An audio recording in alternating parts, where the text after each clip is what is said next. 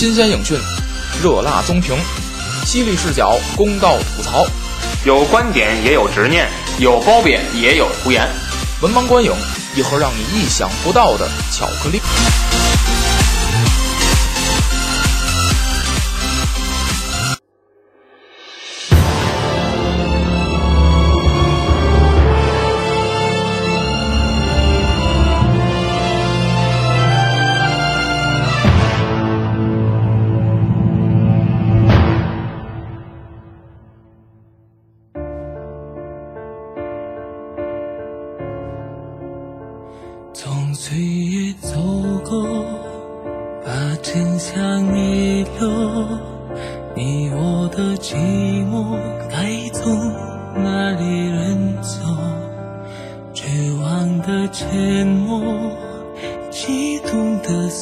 说，都不是挽救，而是手足无措。幸福从最高点坠落，抹在回忆两成烛火，恍如隔世的人舍你舍我，拿得走感伤，拿不走感动，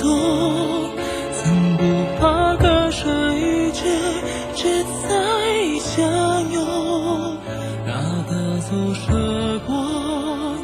拿不走旧梦。大家好，欢迎收听最新一期文盲观影啊！好，差点说成文盲说我会啊！最新一期文盲观影节目，我是魏迟。嗯，这期节目又是我一个人的单口啊。呃，上一期节目咱们做了预告，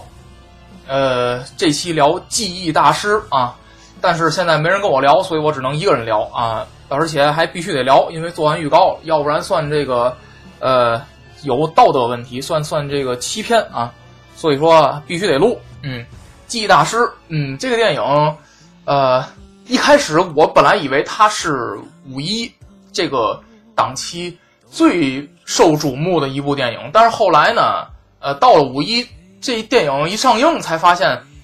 呃，刘德华的叫《拆弹拆弹专家》还是什么玩意儿，那个评分更高啊，好像是口碑更好。这记忆大师啊，呃。我去看完了，我才明白这个电影可能没有那部刘德华的《拆弹》什么什么，啊、更受追捧，或者说评分没有那个评分高的原因呢？可能是这部电影，嗯，它拍摄的比较呃恐怖，或者说画面比较灰色，比较消极，呃。这个电影，反正，呃，我和我女朋友一块去，呃，我女朋友觉得它有些画面就是比较惊悚啊，所以可能这个电影，呃，最后评分不是特别高，但是我认为这部电影还是非常不错的。哎，我真觉得，呃，这个电影可以说在呃当代吧，国产电影当中水准是非常高的，嗯，这么一部电影啊，呃，咱们先简单的介绍一下这剧情，呃。黄渤啊，主演是黄渤啊，徐静蕾，还有段奕宏啊，还有杨子姗啊，这么几个人。呃，人物关系，人物主要人物不多，嗯，呃，人物关系呢错综复杂，嗯，呃，黄渤扮演这个人呢，他是呃需要做一个手术，他想忘一段记忆，因为这个故事它是呃架空历史的，而且是在未来的，哎，不对。对对不对不对，不叫架空历史，叫架空社会，啊，他在这部电影里塑造了虚构了虚构了一个 T 国，就是说他没提是哪个国家，嗯，啊，有这么一人，黄渤扮演一作家，他打算去消除一段记忆，呃，消除记忆完了完事以后出来，由于意外，呃，他的这段记忆呢和另外一个人的记忆给。拿错了，等于就是说两个人互相拿错了，你拿了我的，我拿我拿了你的。那之后呢？黄渤这人又又想恢复这段记忆，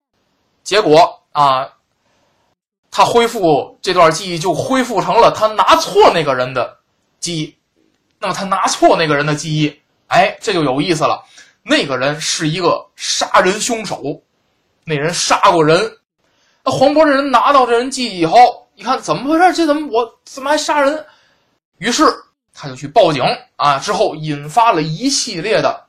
呃悬疑的剧情的开展，而且最后也是破案了。呃，总体的讲这个剧情，我觉得还是哎，我觉得还是挺好的，而且呃。这个剧情呢，我咱们还是得打分啊，咱们还得打分，而且呼吁大家啊，呼吁大家听收听我们节目的啊，如果你有时间的话，请在下方的评论啊，也按照我们啊故事、人物、视效、音效和观影感受，给这部电影打个分那么我先打，那我刚才介介绍了一下，简单介绍一下剧情，我给这剧情打零点八分哎，我觉得这个剧情，呃，主线呃挺清晰的，而且讲的也不错啊，而且。呃，就算曲折，嗯，但是呢，呃，美中不足，是这部电影它有一个分支没有处理好，就是关于婚姻当中虐待女性，呃，不尊重女性的，呃，这么一个侧面吧，他琢磨太多，在这个分支上琢磨太多，导以至于中间有一段啊完全就跟这个。呃，婚姻的和谐就跑了，就我就是，以至于他这剧情就有点跑偏，有点跑偏。呃，这个分支，这个分支立的太大，因为他记忆大师嘛。这个电影终归它是一个悬疑的一个破案的一个剧情，那你在其中的一个分支，你拖有点拖大，我觉得啊，在这个分支有点拖大，所以说这个点没处理好，所以给零点八。啊，咱再说人物，人物我也给零点八。嗯，这个人物呢，首先说这个黄渤啊，他虽然是一个主角，但是他却没有呃段奕宏演的反派，还有杨子姗演的给反派背锅的那个人，没有这两个角色出彩。甚至说黄渤他还没有呃怎么说，他还没有剧中。饰演那两个被虐待的女性那么出彩，虽然说黄渤在这里演技还不错，但是黄渤这个人作为一个男一号，他更多的是串联起整个故事，而不是最突出的那么一个角色。嗯，呃，徐静蕾，徐静蕾在这里表现也不多啊。虽然说这两个人写在了演员表的最前面的两个位置，但是我觉得这两个人还远不如。其他的角色出彩啊，那么段奕宏，哎，我一进电影院刚开始看的时候我还说了，我现在对黄呃段奕宏的所有的记忆都存留在了上个月吧，呃上映的那叫《非凡任务》里边那大毒枭啊，我一看那个，自从看完了，因为那里边段奕宏演技非常好，他塑造这大毒枭。特别的深入人心啊，反正深入我心。然后我就看他演什么都不像好人。哎，在这里我一上来一看，还他演一警察。我一看啊，演一警察，结果啊，果然嗯被我说中了。结果到最后，这警察是一坏人啊，他就是那杀人凶手，而且他还他就是那大反派。我一看段奕宏，哎，好，段奕宏是不是现在呃现在就是偏爱演这类角色了？不知道啊。呃，演的非常不错啊！杨子姗，杨子姗这锅背的也特别好啊，在恰到好处的一个时机，在电影大概剧情发展到啊中间的时候，杨子姗背了反派的一个大锅啊，事后被证明啊，他是被冤枉的。嗯，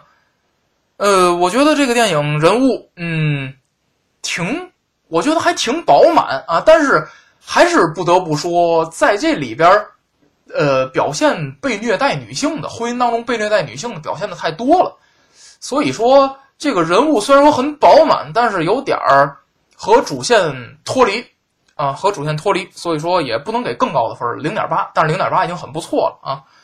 嗯，咱们再说这个视效，视效我觉得我也给零点八啊，非常好的一个视效，因为呢，呃，它在这里边，尤其是记忆互换。那么导致他在这段记忆里出现的时候，主人公的视角也互换。那么在处理这个视角的情况下，尤其是他在破案的过程当中，他引入了不同的人的视角，拍摄了不同人，包括呃破案当中的假想啊，推理的过程当中有一些假想，他把这些表现的这个镜头的，无论是从镜头的机位给的机位是第一人称啊，是第三人称啊，是给的场景啊，我觉得镜头处理的都不错，而且在记忆的时候闪回的时候呢，是一种呃黑白色啊。而且整部电影它表现的色调比较压抑，所以我觉得对于塑造这部电影的剧情悬疑嘛，悬疑的剧情还是非常的不错的，在视觉视觉的感官上啊，所以我给零点八分。那么音效啊，音效呢给零点七啊，音效我认为不如视觉，呃，为什么呢？因为它更多的运用的音效是运用在了一些呃给人。呃，冲击感的惊悚音乐上，但是呢，呃，我觉得你既然说你这个有一个分支是关爱啊，关爱婚姻当中被虐待的女性的话，呃，应该存在一些温情呃的音乐啊，温柔的音乐。但是呢，这个音乐一直盼盼盼到影片的结尾，黄宏和徐静蕾饰演的这这对夫妻两个人啊相视一笑的时候，这个音乐才。想起来，所以说我觉得到的有点晚，应该在当中加入一些。所以说啊，没有视效给的高啊，给零点七分。那么观影感受，观影感受给零点八啊。我觉得观影感受是，呃，虽然说是一部惊悚的，你难免就有一些个惊吓的呀，或者说啊，让你呃这个突然心里啊一阵惊慌啊，或者说呃。